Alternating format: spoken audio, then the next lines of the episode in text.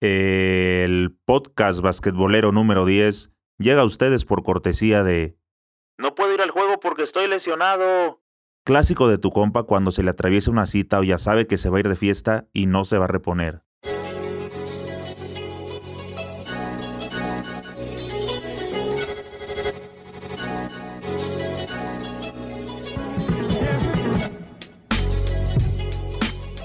¿Qué pasa, banda basquetbolera? Bienvenidos a Señor Básquet, el canal oficial del deporte ráfaga. Ya casi llegamos a los 100.000 suscriptores. Somos la comunidad basquetbolera más grande de Latinoamérica. Si aún no te has suscrito, este es el momento de hacerlo para que siempre estés bien informado. Aunque ya lo sabes, te voy a poner en contexto cómo ha sido el básquetbol mexicano en los últimos años. El básquet mexicano ha estado olvidado tanto por el gobierno actual como por los anteriores, por dirigentes deportivos y también por tener la mínima cobertura por parte de los medios de difusión. La adquisición de equipos profesionales de básquetbol ha sido en su mayoría a través de gobiernos que erogan recursos públicos para financiar los equipos, y se ha involucrado gente que conoce de básquetbol, pero no de cómo hacer exitosa una franquicia, es decir, no son gente de negocios que puedan hacer autosustentable a un equipo. Y bueno, podría seguir hablando de directivos, colaboradores y todos los que han mantenido sumergido en crisis por décadas al básquetbol mexicano. Y es que cómo no cuestionar a la gente de pantalón largo que toma las decisiones, si de buenas a primeras se deshacen del entrenador español Sergio Valdeomillos, quien logró regresar a la selección mexicana de baloncesto a un mundial después de 40 años, los clasificó al ganar el campeonato FIBA Américas 2003 en Venezuela. México ni soñaba con que eso sucediera. Alguien lo hizo posible y como premio a sus buenos resultados decidieron echarlo. ¿Puedes creer eso? La franqueza de Valdeomillos al hablar de las necesidades del jugador mexicano lo hacían un personaje incómodo y optaron por quitárselo de encima. Pero no conformes con esa pésima decisión, decidieron superarla y se les ocurrió la brillantísima idea de aprovechar la visita del ex NBA Bill Cartwright para ofrecerle la dirección de la selección mayor. No voy a gastar mis minutos en ese vergonzoso tema, solo diré que tuvo un fracaso rotundo en el centro básquet y se marchó. A cinco años de haber participado en ese mundial y con lo sucedido en los pasados panamericanos, con la renuncia por redes o la despedida no comunicada por parte de la directiva al último entrenador nacional, la verdad es que no se ve para cuándo vamos a volver al plano internacional. La pregunta es, ¿por qué? ¿Por qué tan mezquino si el básquetbol puede ser un excelente negocio en México? Nadie está peleado con que lleven dinero a su bolsa. Pero ofrezcan un espectáculo digno, fomenten el crecimiento y desarrollo del jugador juvenil mexicano. Como toda actividad en la vida, siempre existen pros y contras. Hablando específicamente de la liga, ¿ser dueño de una franquicia de baloncesto en México es negocio? Por muchos años ha sido un negocio para los jugadores. Creo que más para los extranjeros que para los nacionales, porque los extranjeros son las verdaderas estrellas del juego profesional en México y han ganado muy bien. También ha sido un negocio para los agentes de los jugadores. Para el único que pienso no ha sido negocio es para el dueño del equipo, que le ha tenido que estar metiendo mucho dinero, o en su caso para los gobiernos que han destinado dinero del erario público a fondo perdido, dinero destinado al pago de nómina de jugadores y al bolsillo de uno que otro vival. La Liga Mexicana debería buscar la profesionalización para que las cosas cambien. Debe intentar consolidar el espectáculo y conseguir que esto sea un negocio redituable para los dueños, los anunciantes, los jugadores y todos los involucrados. Habría que buscar modelos a seguir como la Liga Argentina, la Española, entre otras, que al paso de los años han dado resultados en los torneos internacionales. Lo acabamos de ver en el Mundial de China. ¿Debe intervenir la iniciativa privada en un club deportivo? Claro, son muchos los casos de éxito, cuando en una organización deportiva se involucra gente profesional. No estoy hablando de gente que quiere tomar el mando porque jugó al baloncesto a buen nivel, pero de negocios no sabe nada. Estoy hablando de mano de obra especializada. Como lo decía el economista Adam Smith, cuando planteó la división del trabajo como un instrumento para alcanzar mayores niveles de productividad y eficiencia de la economía. Adam Smith decía que el éxito de la productividad de una empresa está relacionado con el engranaje correcto de los procesos de especialización de la mano de obra. ¿Qué quiere decir esto? Por ejemplo, ¿qué haces? ¿Fuiste buen jugador de baloncesto? Bienvenido. Vas para reclutador y formador de talentos a transmitirles tu experiencia, no a manejar los números de una empresa cuando no sabes ni controlar tus finanzas personales. Después, ¿ya te capacitaste? ¿Aprobaste cursos? ¿Te certificaste como entrenador? Bienvenido. Vas a tomar las riendas de alguna de las selecciones menores para que inicies tu proceso rumbo a la mayor. Señor directivo, usted no jugó baloncesto pero aporta el capital y es un apasionado del deporte. Hágase rodear de gente de comprobada calidad en la iniciativa privada en modelos de franquicias o negocios deportivos para que su dinero no se vaya al carajo y pueda tener un equipo exitoso. Eso es un engranaje. Eso es profesionalización que tanto nos hace falta. Eso es la división del trabajo o en términos coloquiales, zapatero a tus zapatos. Señores, los que jugamos baloncesto cuando entramos a un partido fuerte decimos, a ver, cada quien haga su chamba, cada quien hace lo que sabe y no vamos a inventar nada, vamos a empezar de lo básico. Así ya todos conocemos nuestras debilidades y fortalezas. Eso hace que cerremos filas frente a lo que se viene. Eso deberían de hacer los directivos, conseguir las piezas correctas para que el engranaje del básquetbol mexicano camine hacia adelante y no en reversa como parece que va desde hace 30 años. Empezar desde lo básico. Si es necesario un cambio generacional, háganlo señores directivos, háganlo. Si lo hacen correctamente, el dinero seguirá llegando a sus bolsillos pero con el básquetbol mexicano caminando a la par, que eso es lo que los aficionados estamos pidiendo. Tal vez la Liga Mexicana Profesional de Básquetbol te es desconocida porque en tu estado no hay algún equipo participante. Para que te vayas familiarizando te comentaré algunos datos relevantes y así la vas a conocer un poco más. Los datos que te presento puedes encontrarlos en internet y tratamos que sean lo más confiable posibles. En este caso la fuente viene del diario de prestigio El Economista.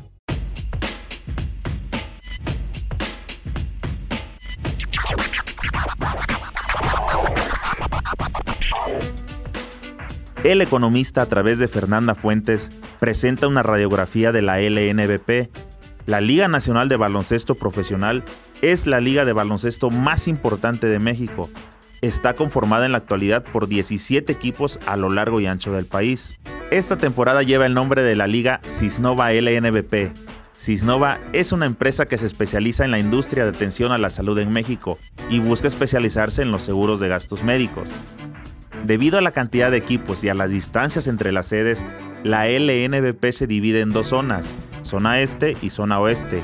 La liga está por cumplir 20 años. A pesar de tener poca historia en comparación de otras ligas del continente, la LNBP se viene posicionando como una de las ligas más importantes de América Latina. Tres equipos se integraron a la temporada número 20 de la Liga Cisnova LNBP, Dorados de Chihuahua, Astros de Jalisco y Plateros de Fresnillo. Y con ello habrá nuevas caras tanto en jugadores como en directivos que acompañarán el torneo. En su mayoría, los dueños de las franquicias pertenecen al ramo de la contabilidad, Dos de ellos trabajan para dependencias del gobierno en el área del deporte y uno de ellos es funcionario público del estado de Michoacán. Cabe destacar que la presencia de la cadena de televisión multimedia se extendió al baloncesto profesional. La empresa es socia de Fuerza Regia de Monterrey, y más recientemente de Astros de Jalisco.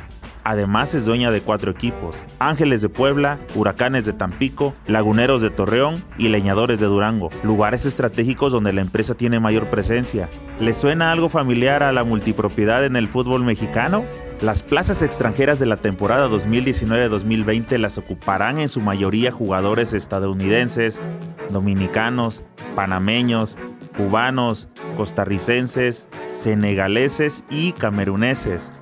También los que se vienen incorporando después de su participación en el Mundial como los argentinos Marcos Delia y Titi Cortés y el puertorriqueño Ramón Clemente, recién llegaditos del Mundial de China.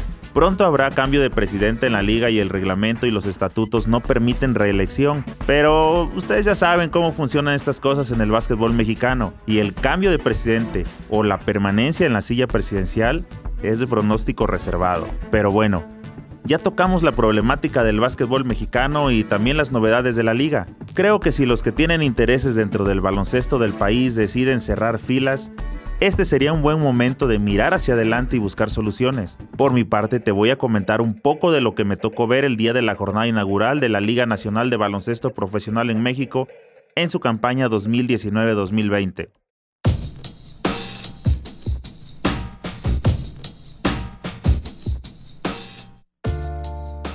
En el juego inaugural de Astros de Jalisco contra Aguacateros de Michoacán, hubo una jugada decisiva en el último periodo faltando dos segundos por jugar, con el marcador favoreciendo a los Astros 75 a 72. Aguacateros tenía la ofensiva y con el reloj encima, Aguacateros hace un disparo de tres puntos con la intención de igualar el juego y mandarlo a tiempo extra.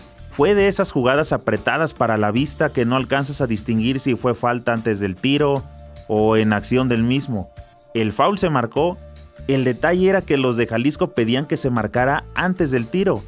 Eso haría que el balón fuera un saque de banda y que con dos segundos los michoacanos realizaran un tiro forzado y así los de Jalisco pudieran ganar el juego. Por otra parte, si el árbitro marcaba el foul en acción de tiro de tres, le daba la posibilidad a Aguacateros de ir a la línea y realizar tres disparos. Si encestaba los tres, llevarían el juego a tiempo extra y ahí chance y como dice el refrán, caballo que alcanza gana.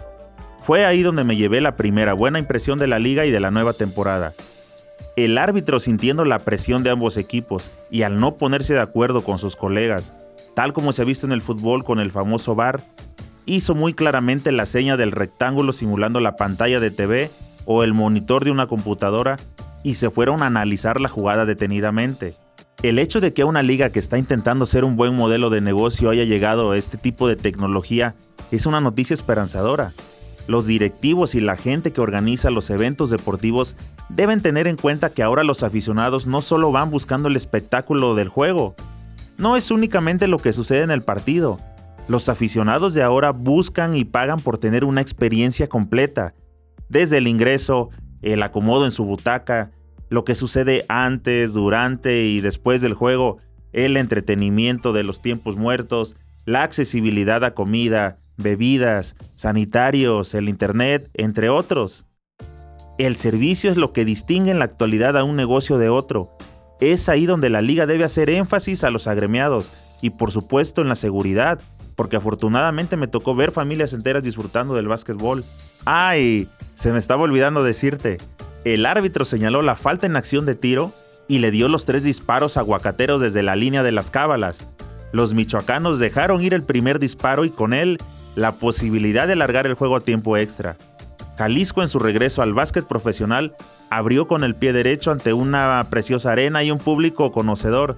Discúlpame si se me olvidaba decirte la conclusión del juego, pero cuando hablo de básquetbol, realmente me siento como si nos conociéramos de muchos años. Eso es algo importante en la comunidad que integramos los que seguimos en los podcasts y en YouTube a Señor Básquet. Espero pronto verte suscrito para que sigamos creciendo.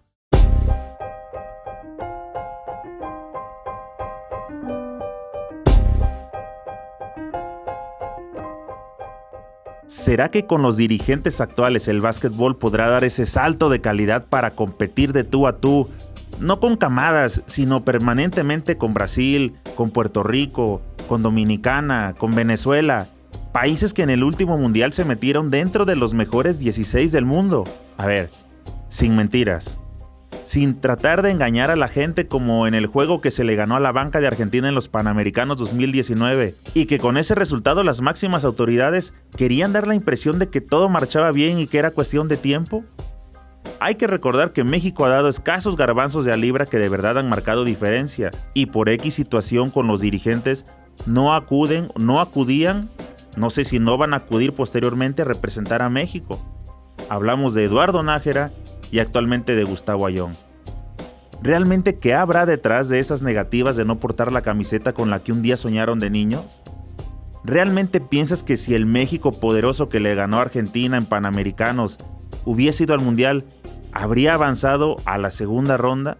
¿O meterse dentro de los 16 mejores como lo hicieron todos los que representaron al continente americano? La verdad yo creo que no. Pero como lo dije al inicio del podcast, el problema ya está. Es momento de ver hacia adelante. Sugiero que debería crearse una liga que cubra el espacio entre la liga profesional y la liga universitaria. Una liga que desarrolle y prepare a los jóvenes rumbo al profesionalismo. Porque hemos visto que cuando los jóvenes son estrellas en las universidades y dan el brinco al profesional, es solo para calentar la banca. En realidad, no tienen oportunidad de juego no les dan minutos. Esa es un área de oportunidad que deberían de tomar para la formación de deportistas y entrenadores con miras a abastecer las elecciones y no andar consiguiendo jugadores con actas falsas o buscando algún lazo sanguíneo con un mexicano lejano para justificar su llamado a la selección. Pero, ¿cómo poder dar un voto de confianza si acabamos de ver la decepción de la selección mayor femenil en su participación en el Perolímpico de Puerto Rico? Señores, eran 10 equipos participantes y avanzaban 8 a la siguiente etapa. ¿Y qué crees? Estás en lo correcto. No pudimos agarrar boleto. Había un 80% de probabilidad y no se pudo. Ahora, quiero dejar claro que no estoy culpando a las chicas que ya bastante esfuerzo hacen ellas y sus familias con llegar a donde están. Sigo refiriéndome a la gente de pantalón largo, porque no las apoyan como se debe, si en el varonil no hay mucho escaparate, mucho menos hay para las damas. ¿Se acuerdan cuando penosamente el mundo se enteró que la Comisión Nacional de Cultura Física y Deporte en México, la CONADE, no había depositado el pago del hotel para la selección mexicana de hockey y estaban a punto de echarlas? ¿Y que el entrenador de dicha selección pidió apoyo para alimentación a la Embajada de México en Japón? ¿Y también recuerdan que tuvo que salir aquí el cineasta Guillermo del Toro? Caray, si bien dicen que la burra no era arisca, la hicieron. Les mencioné lo que vi en el juego inaugural de la temporada y pude alcanzar a percibir un ligero aire de profesionalizar por fin el básquetbol. Hay muchas cosas por hacer, el reto es grande. No me han parecido muchas cosas a lo largo del tiempo como solo lucrar con el baloncesto sin ver, sin ver el crecimiento deportivo junto con el del bolsillo. Pero también creo que los tiempos han cambiado un poco y que ahora es un buen momento para que la gente que invierte en baloncesto se profesionalice y de esa forma pueda ver crecer su dinero, sus franquicias, sus fuerzas básicas y por consecuencia eso dará una mejor selección que nos represente dignamente y millones de aficionados dispuestos a seguir gastando en todo lo que tenga que ver con el básquetbol. Por lo pronto, se vienen las eliminatorias para obtener un boleto en el varonil y colarnos a las Olimpiadas de Tokio 2020. Y es ahí Únicamente ahí se verá si fue pan con lo mismo, mucha grilla, mucho bla bla bla y nada de acción, o si de verdad hubo un poquito de interés por hacer las cosas correctamente. Si eso sucede, que lo deseamos en verdad, aquí estaremos con otro podcast felicitando a todos los involucrados y felices por dejar atrás esas páginas de tristeza del baloncesto mexicano que tantas veces hemos leído.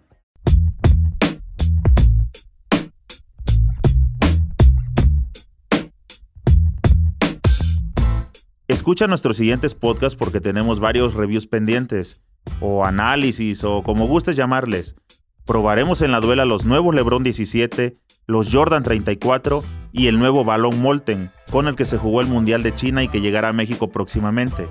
Charlaremos también sobre la Basketball Champions League América, que sustituye a la Liga de las Américas. Mm, algo así como la Copa Libertadores en el fútbol y en la cual ya están inscritos capitanes de la Ciudad de México y Fuerza Regia de Monterrey. Ese es un tema que estoy seguro le interesa mucho a la directiva de Astros de Jalisco por los buenos eventos que se organizan en esa bonita ciudad de Guadalajara. También en los siguientes podcasts te voy a comentar sobre cómo les picaron el orgullo a todos los jugadores de Estados Unidos que no quisieron ir al Mundial de China. Hay varios que participaron en los mundiales pasados y que ahora ya se anotaron para las Olimpiadas de Tokio 2020, entre ellos Harden, Curry, Kyrie y el último en anotarse, Anthony Davis. No olvides escribir tus comentarios y dime, ¿a quién te gustaría que le demos seguimiento? En YouTube, suscríbete al canal y activa la campanita. Esa es la forma en que podemos crecer en iTunes, Evox, Spotify y las demás plataformas de podcast, síguenos para que te lleguen las notificaciones al instante. No olvides darle me gusta y comparte con tus amigos para que cada vez seamos más los que integramos esta comunidad basquetbolera. Nos vemos pronto en alguna cancha.